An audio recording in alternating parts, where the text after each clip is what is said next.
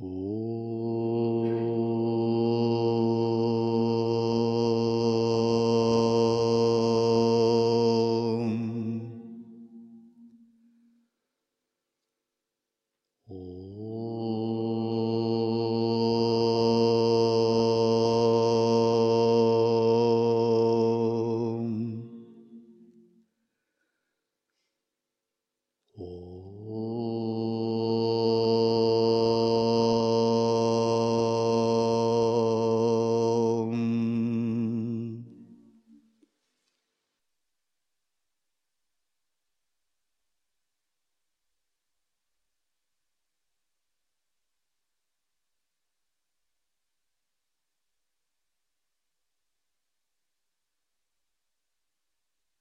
продолжаем истории о Дататрии.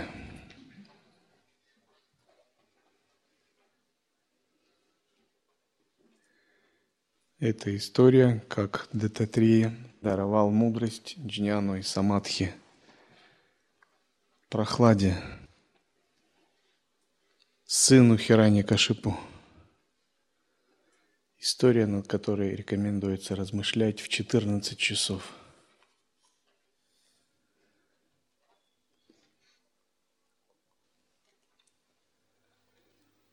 Джняна йога прохлады.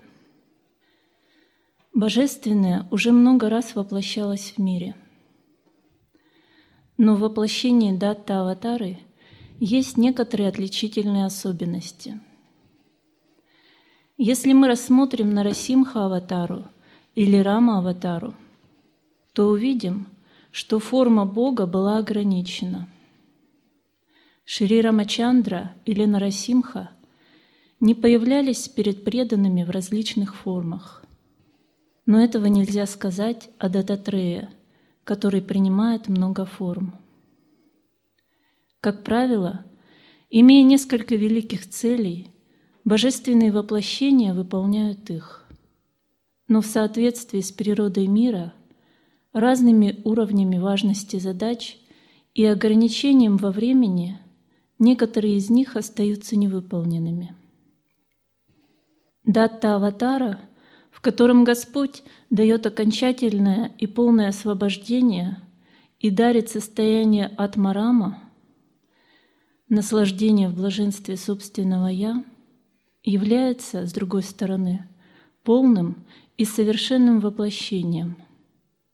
В качестве иллюстрации вспомним эпизод, в котором Господь Дататрея даровал освобождение прохладе – История Прохлады, сына Хираникашипу, в которой Шри Махавишну воплотился как Нарасимха, чтобы защитить своего великого преданного Прохладу и получил титул Прохлада Варада, хорошо известна. Сейчас мы узнаем продолжение этой истории. После того, как Господь Нарасимха явился и убил Хираникашипу, Прохлада стал царем – он относился к подданным как к своим детям, с привязанностью, идущей из сердца, очистившись сладким нектаром Хари-Бхакти, преданности Хари. Много времени прошло. Как царь он наслаждался многими удовольствиями, однако все время был искренне привязан к Хари. Хари и Вишну. Хара – это Шива все знают.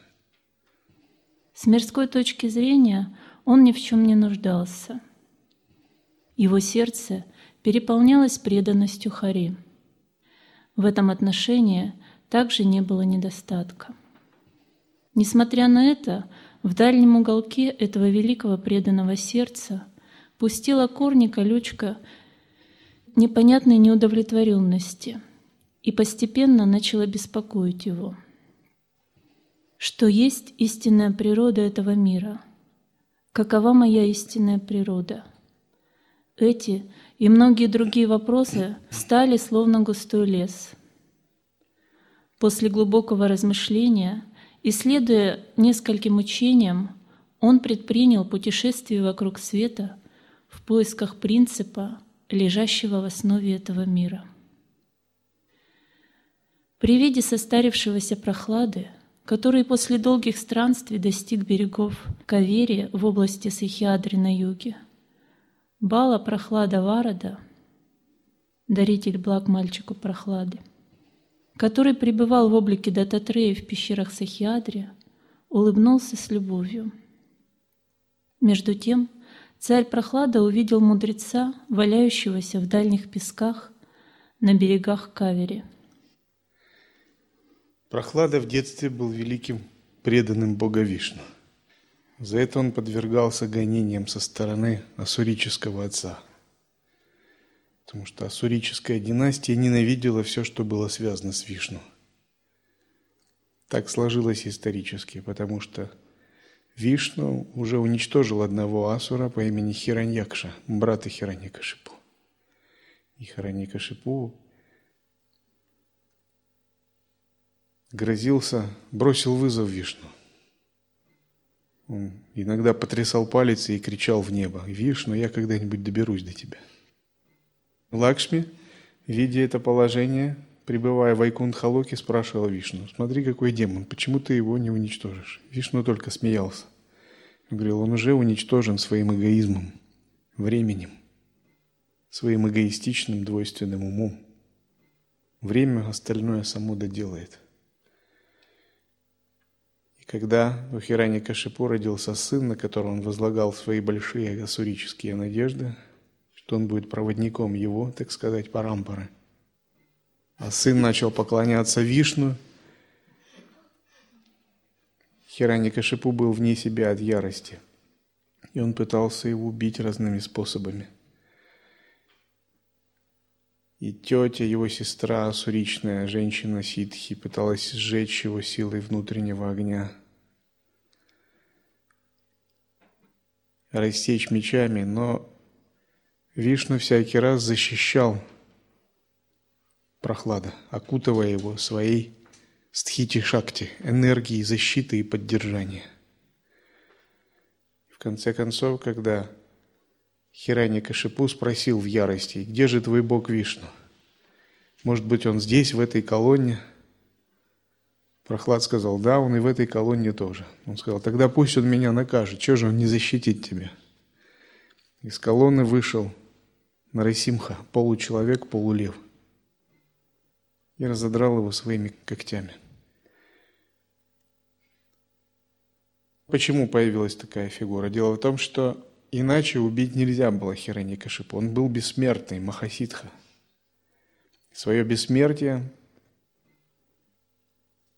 он получил как результат тапаси и благословения от Брахмы.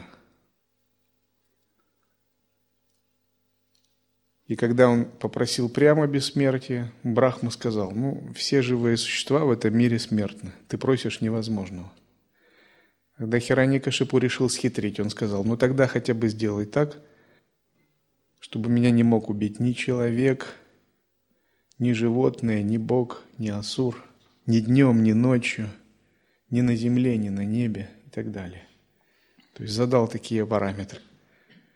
И Брахма согласился. Брахма дал такое ему благословение.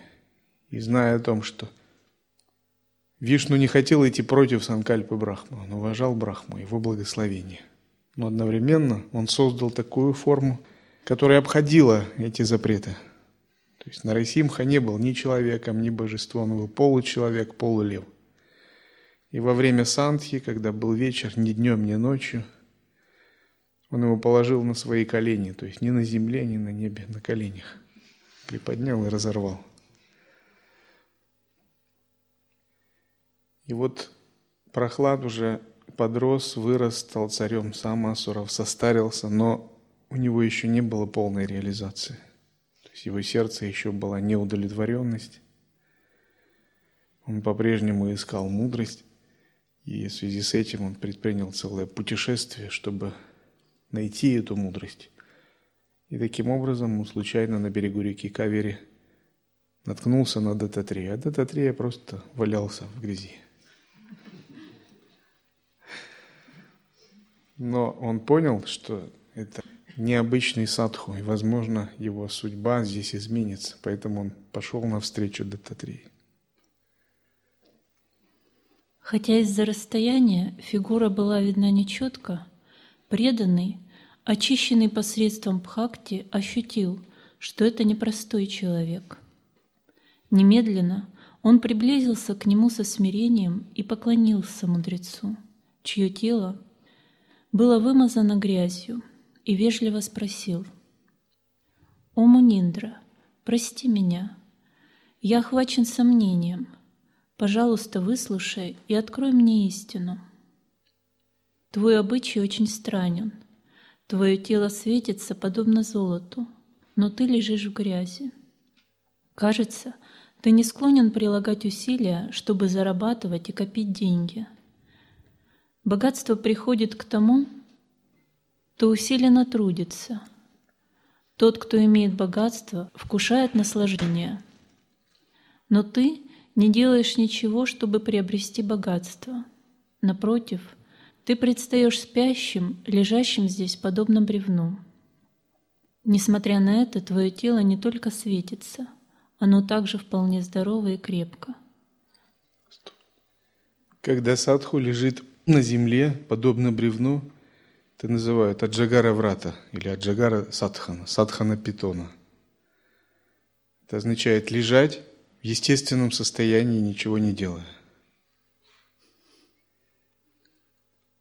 Если э, выполняется тапасия, то садху в таком случае берет врату, например, лежать на этом месте три года. Несмотря на дождь, ветер, он не должен сходить с этого места, просто оставаться на этом месте. Иногда люди приносят ему еду, а иногда ему приходится поститься. Но он не сходит с этого места.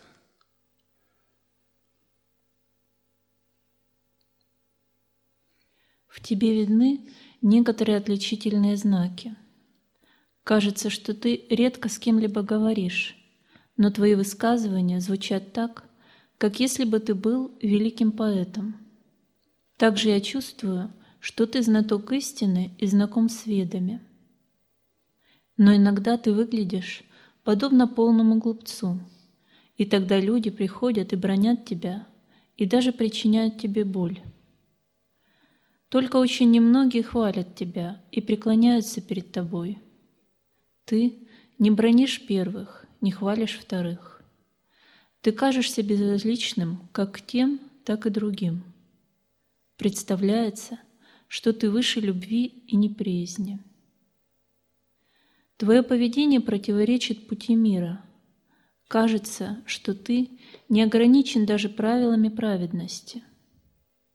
Пожалуйста, благослови меня и научи меня Твоей истине.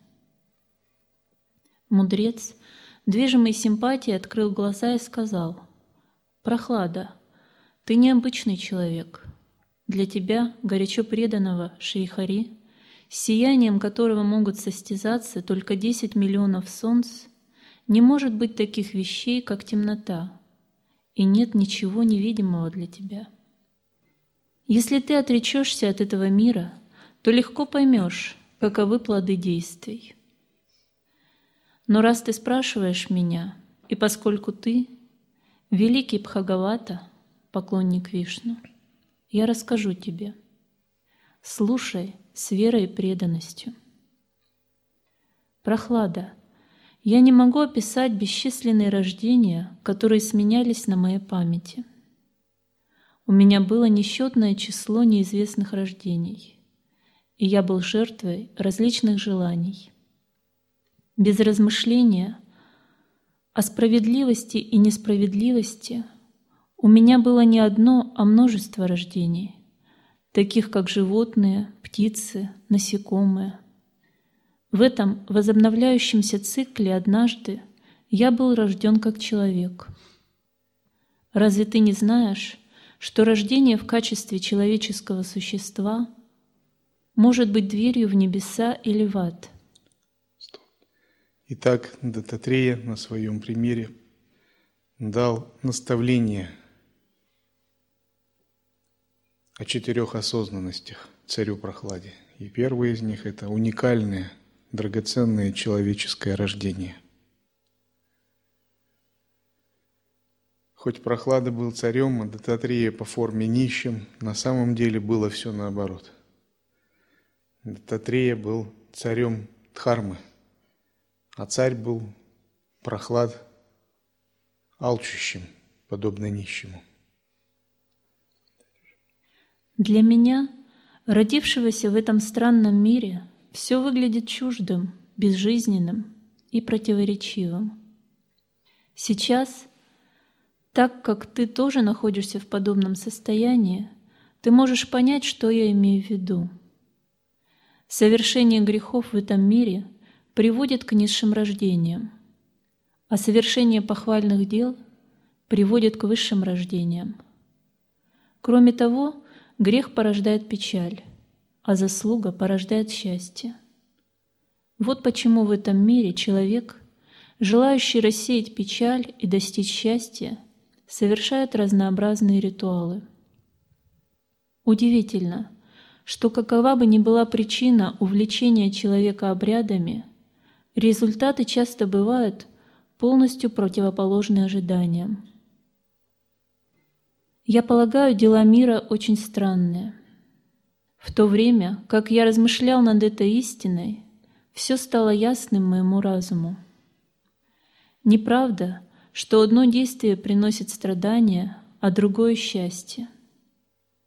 Все действия в действительности в конце концов приводят к печали, поэтому все обряды бесполезны.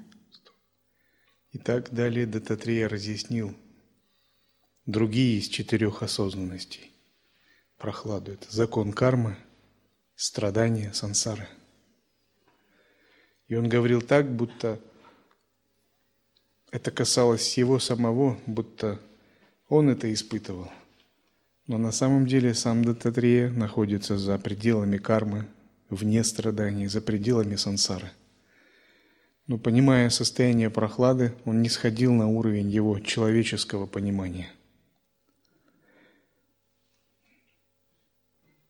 Из-за этого знания я потерял всякий интерес к деятельности. Мой сын, слушай внимательно. Блаженство является истинной природой «я». Наслаждения, придуманные умом, препятствия на пути блаженства. Они непостоянны.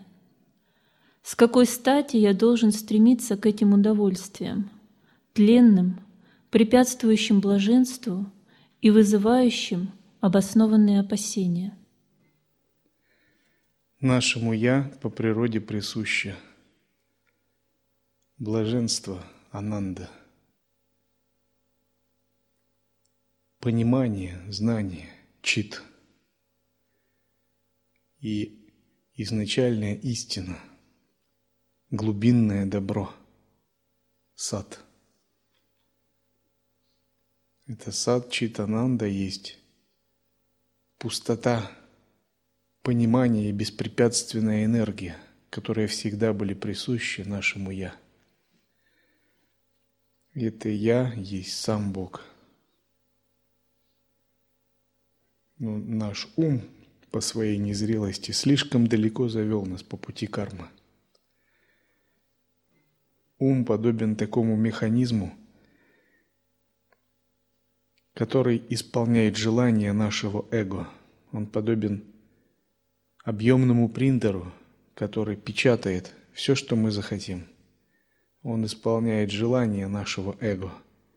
И наше эго, утратив связь с этим блаженством, начало давать команды уму.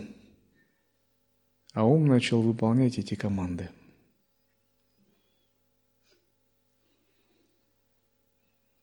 причина, почему мы оказались здесь, в этом мире, в человеческом теле, в сансаре, в мире людей.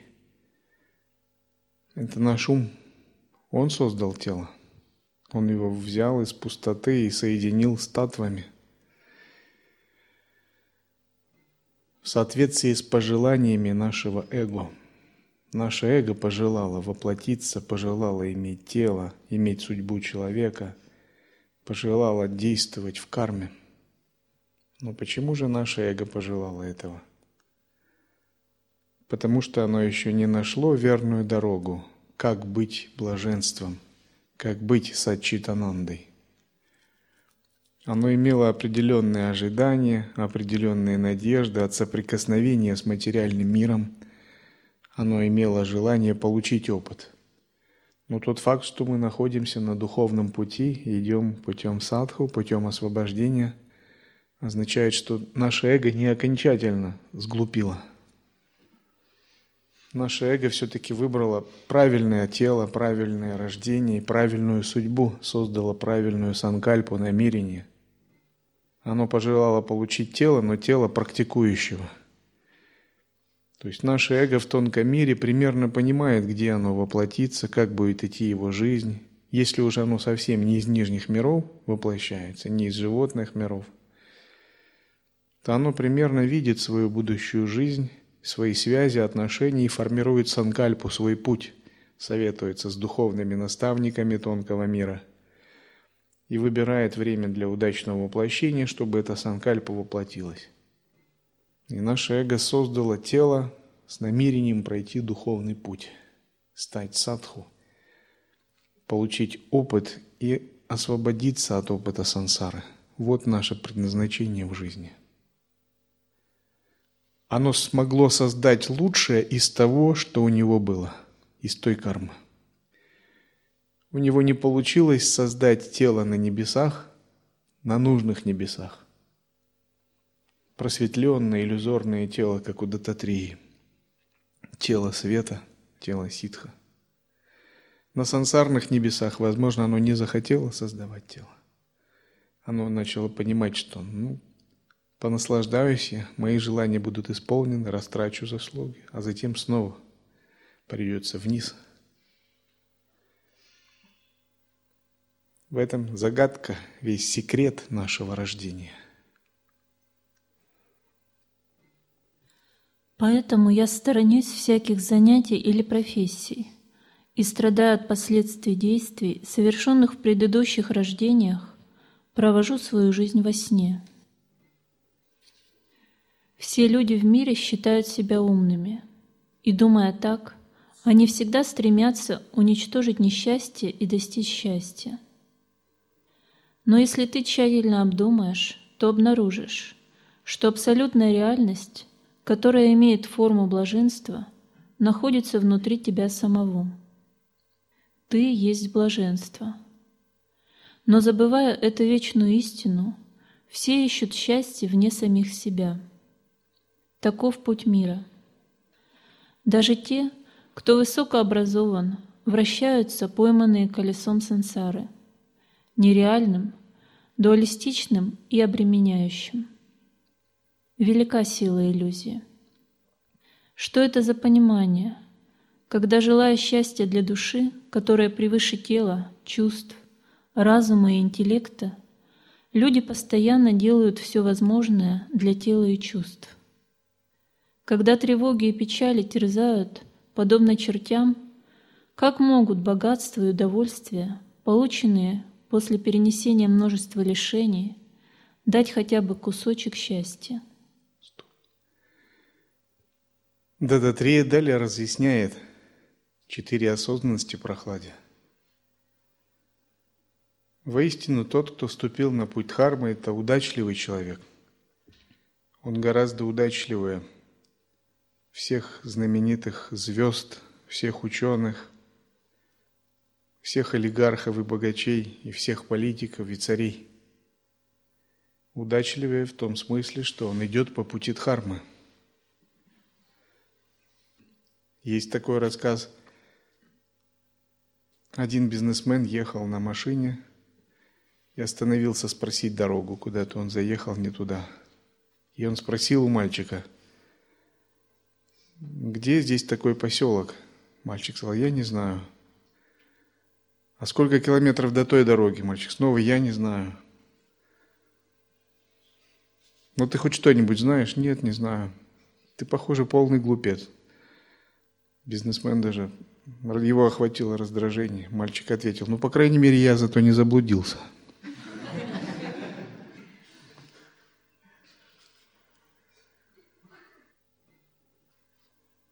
Даже если у нас не так много заслуг – Но мы на верном пути, мы не заблудились.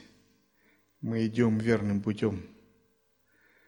И верный путь в саната Надхарме заключается в том, чтобы перестать искать счастье снаружи во внешнем мире, обратиться с помощью вечары, вивеки во внутреннее пространство, нащупать это внутреннее пространство, научиться жить в нем – и открыть целый мир, целую вселенную жизни в этом внутреннем пространстве. В астральном, в каузальном и даже за их пределами.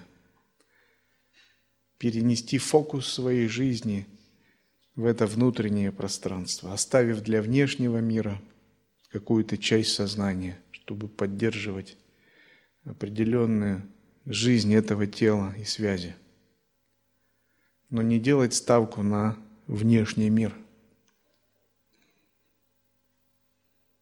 И вот когда вы медитируете, читаете мантру, у вас бывают проблески осознанности, проблески света, проблески медитативных тхьян, тонкие видения, проблески блаженства или опыт сновидения осознанного, где ум ваш творит чистое божественное иллюзорное тело. Это вот зачатки этого внутреннего пространства. Они бывают только знаки, проблески еще. Но постепенно они будут увеличиваться, усиливаться, эти интервалы. И они будут собираться как мозаики или как пазл в одно единое пространство осознанности, в котором вы будете все больше и больше чувствовать себя свободными, независимыми. Это и есть садхана. Ты тоже досконально изучил мир. В твоем распоряжении многие наслаждения. Теперь скажи мне, богатые действительно счастливы? Если они накопили богатство, глаза каждого человека в стране будут жадно следить за ним. Ведь есть много врагов – таких как законы, грабители, нищие, друзья и обманщики, готовых лишить их богатства. Сейчас в России развернулась антикоррупционная кампания.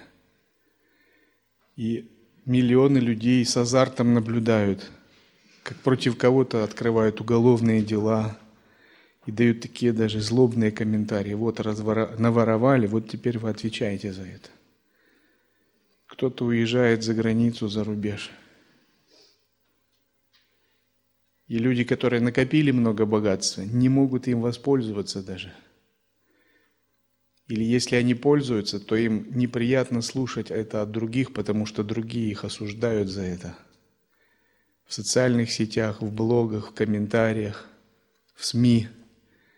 Потому что у других людей нет такого богатства, и они испытывают очень сильную зависть когда у кого-то миллиарды, а у кого-то маленькая однокомнатная квартира. И эти люди сами не рады даже своему богатству.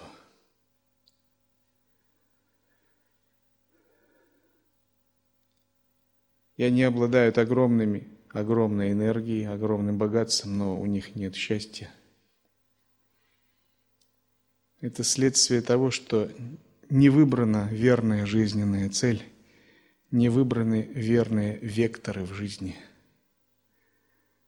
Она не выбрана у конкретного человека и не выбрана у всего общества. Все общество заблуждается, пошло по пути иллюзий, по пути заблуждений, не ставит цели развития, цели духовного прогресса, освобождения, просветления.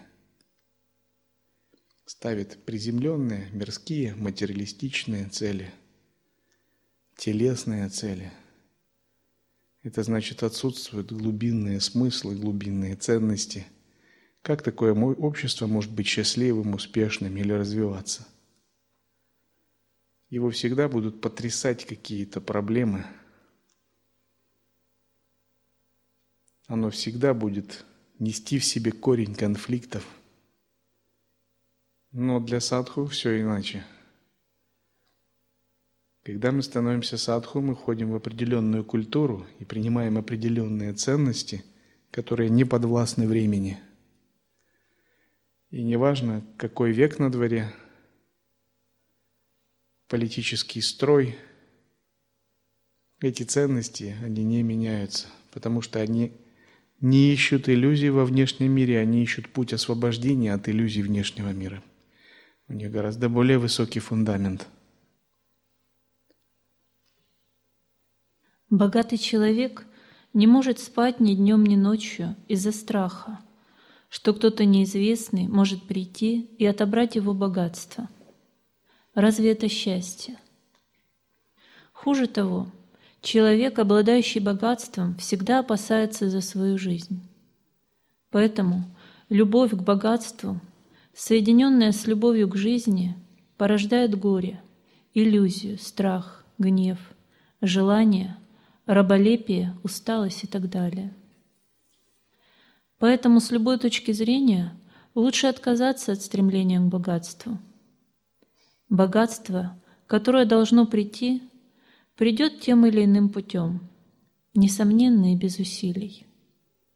Это касается не только людей, но также и всех животных. Например, взгляните на пчел медоносов.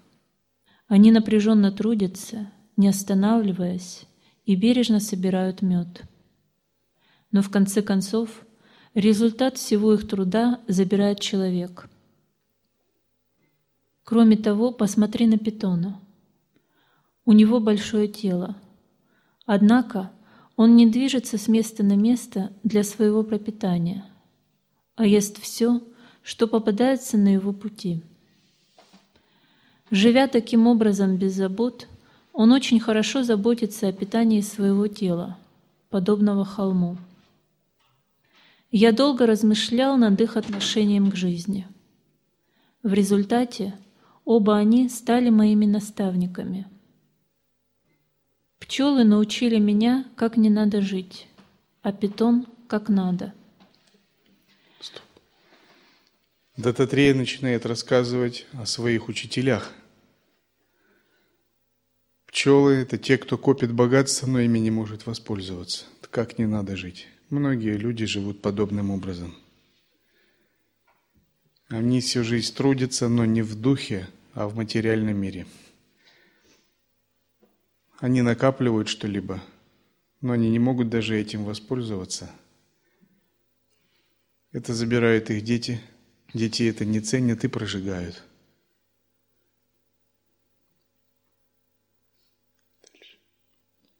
Пчелы научили меня смирению – питон – довольство. С тех пор Аджагара Врата стала моей неотъемлемой натурой. Если я ничего не делаю, я никого ни о чем не прошу. Если что-нибудь дается мне, я не отказываюсь от этого. Я не беспокоюсь ни о чем, если ничего не получаю. Я не позволяю печалям и огорчениям тревожить меня. Даже счастью я не позволяю приходить ко мне. Иногда я получаю лишь немного пищи. В другой раз пища приходит в изобилие, даже когда я в ней не нуждаюсь. Иногда я получаю безвкусную пищу. В другой раз я получаю пять видов сладостей и параманну – Иногда я ем, осыпаемый бранью и оскорблениями. Иногда пища предлагается мне доброжелательно и с должным уважением. То же самое касается одежды и украшений. Здесь тоже бывают совершенно противоположные ситуации. Как ты видишь, сейчас я лежу в грязи. Но наступят дни, когда украшенный короной я буду восседать на царском троне – Здесь важно лишь то, что одно не уничтожает мою подверженность страданию. Другое не делает меня сколь-нибудь счастливее. Весь мир порабощен Майей. Он лишен самостоятельности. Вот почему и тогда, когда мирские люди относятся ко мне без уважения, я даже внутренне не упрекаю их. Вместо этого я желаю им быть благословенными счастьем и мокшей. Таким образом, обладая умением относиться ко всем одинаково и преодолевая различия в видоизменениях читы, преобразование читы в разум, разума в эго, которое является причиной всех изменений, эго в маю посредством Махата и маю в свой собственный опыт, я достиг блаженства Я и живу в состоянии единства. Так Дататрея дает прохладе наставление о пути недеяния. Дататрея предавался пути в недеяние буквально, выполняя Аджагара Садхана и другие. И в древности подобные практики были распространены. Нам надо понять, как применить путь недеяния в жизни, в нашей жизни, если мы стали на путь садху. Когда мы становимся в садху, то мы все учимся быть все меньше и меньше зависимыми от мира. Мы учимся просить у мира все меньше и меньше. Мы все меньше связываем свое счастье с внешним материальным миром, с привязанностями, с социальным званием, с одобрением, с именем или репутацией, с богатством и прочими – и даже если мы вынуждены заниматься чем-либо, то мы этим занимаемся не для наслаждения чувств, а для того, чтобы лучше делать севу, укреплять дхарму. В противном случае это бессмысленная, запутывающая деятельность. Но еще это имеет оправдание, если у кого-либо есть дети, которых нужно вырастить. Путь садху – это когда мы становимся все менее зависимыми от мира и все меньше и меньше просим от внешнего мира. Когда наше счастье постепенно становится все более внутренним и внутренним. И мы обнаруживаем, что карма и несвобода существуют до тех пор, пока у нас есть привязанность к внешнему миру. И карма начинает отступать и отпускать нас на свободу – когда эта привязанность уходит. Нам надо глубоко осознать это. Тело, подавая наставление на ропе, говорил так, «Сынок, тебя держит не сансара, тебя держит привязанность к ней». Сансара нас держит настолько, насколько мы сами за нее держимся. То есть наша привязанность к материальному, к внешнему, к этому человеческому тоннелю реальности, вот что является кармой и сансарой. Как только мы начинаем менять тенденции своего ума, и привязанность уходит. Нет какой-то внешней привязанности, которая бы так уж нас держала. Вся привязанность – это наши собственные тенденции. Поэтому говорят, джняна – это вайрагья. Вайрагья и джняна всегда идут вместе – и нам надо понять, как осуществить вайрагию, живя телом в этом материальном мире, как быть от, в миру, но не от мира сего. Мы не можем исчезнуть из этого материального мира и улететь куда-нибудь на Альфа Центавра. Более того, нам в этом материальном мире надо жить подольше. Не потому, что мы цепляемся за тело, а потому, что мы поставили много задач – Реализовать просветление, самадхи, освобождение, распространить дхарму – это требует времени. Это не дело одного года. Чтобы построить 108 храмов, сколько лет надо жить? Построено три только. Мы в Девьялоке 12 лет живем. Все это требует времени. Поэтому мы создаем санкальпу ситхи долгой жизни, ситхи сверхздоровья и долголетия. Нам нужны эти ситхи – но они нам нужны не для удовлетворения чувственных мирских желаний. Они нам нужны для садханы, для обретения божественной мудрости и для служения. И нам надо понять, как действовать, не привязываясь, действовать, не действуя. Как жить в сансаре, но не быть в сансаре душой, а быть душой в Боге. Это и есть учение лая-йоги созерцания, учение действий в недеянии – Нужно обучиться этому искусству, как жить не в карме, а в игре, в божественной лиле. Как жить, опираясь на естественное присутствие божественного, а не на эго. Жить внимательно, каждую секунду, будучи погруженным в божественное.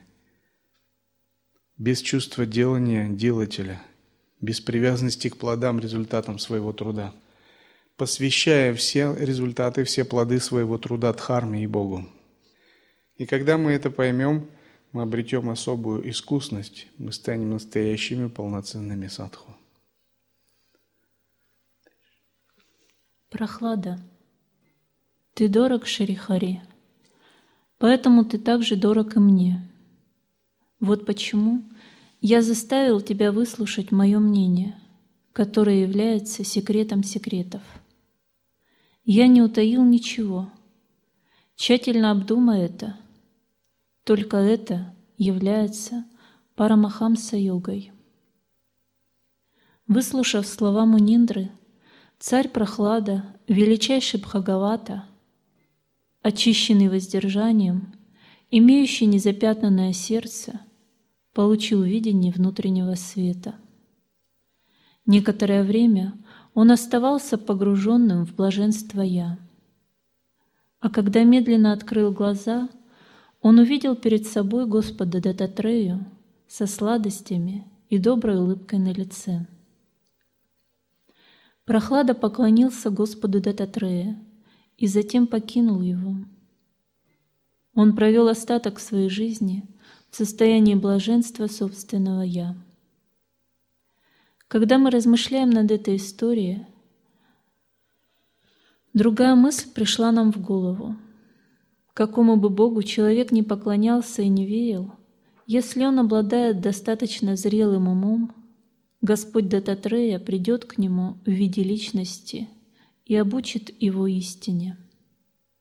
У Бога нет имени или формы, так как все формы и имена — Его — кто не станет его преданным, кто не станет его учеником. История царя Яду пояснит эти слова.